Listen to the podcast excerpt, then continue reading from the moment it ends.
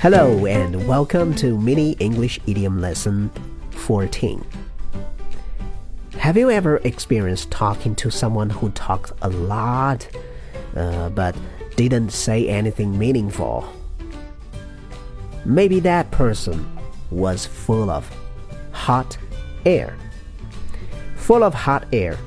The idiom to be full of hot air means that the person talks a lot but what they say is meaningless or nonsense. The person who is full of hot air talks a lot about topics that he or she doesn't really understand or say things that are not true. So the term is used to uh, describe exaggerations, you know, empty talk. Politicians, in particular, are often accused of being full of hot air, you know, making empty promises that they cannot keep, in fact. It's also possible to hear a plan or idea referred to as hot air. Sometimes it is also used to describe organizations, uh, suggesting that the heads of the organization are not really sure of, of what they are doing and that as a result their plans or schemes will probably end up failing. So to use the idiom you can say someone is full of hot air. Someone is full of hot air. Okay, today let's practice this idiom in another way. I will not give you the sentences but a story. So it's gonna be a little bit difficult, but this is a process for you to improve. Well, here we go. Bill is a used car salesman. Okay, he is a used car salesman.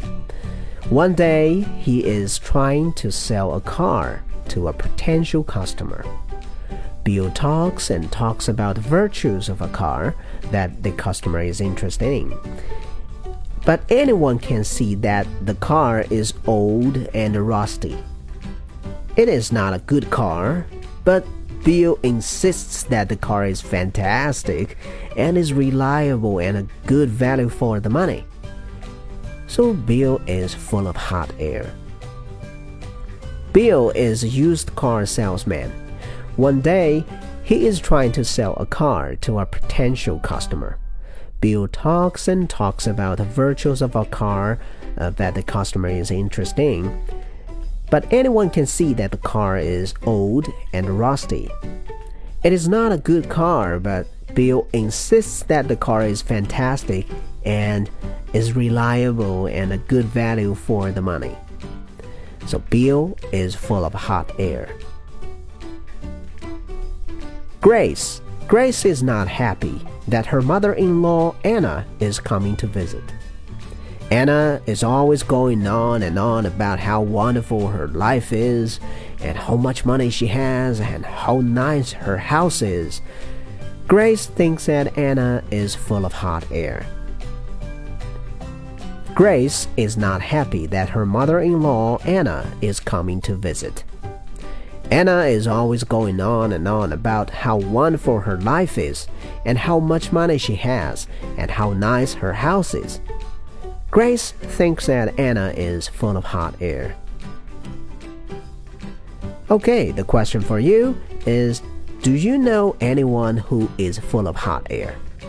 Do you know anyone who is full of hot air? Leave a comment and let me know.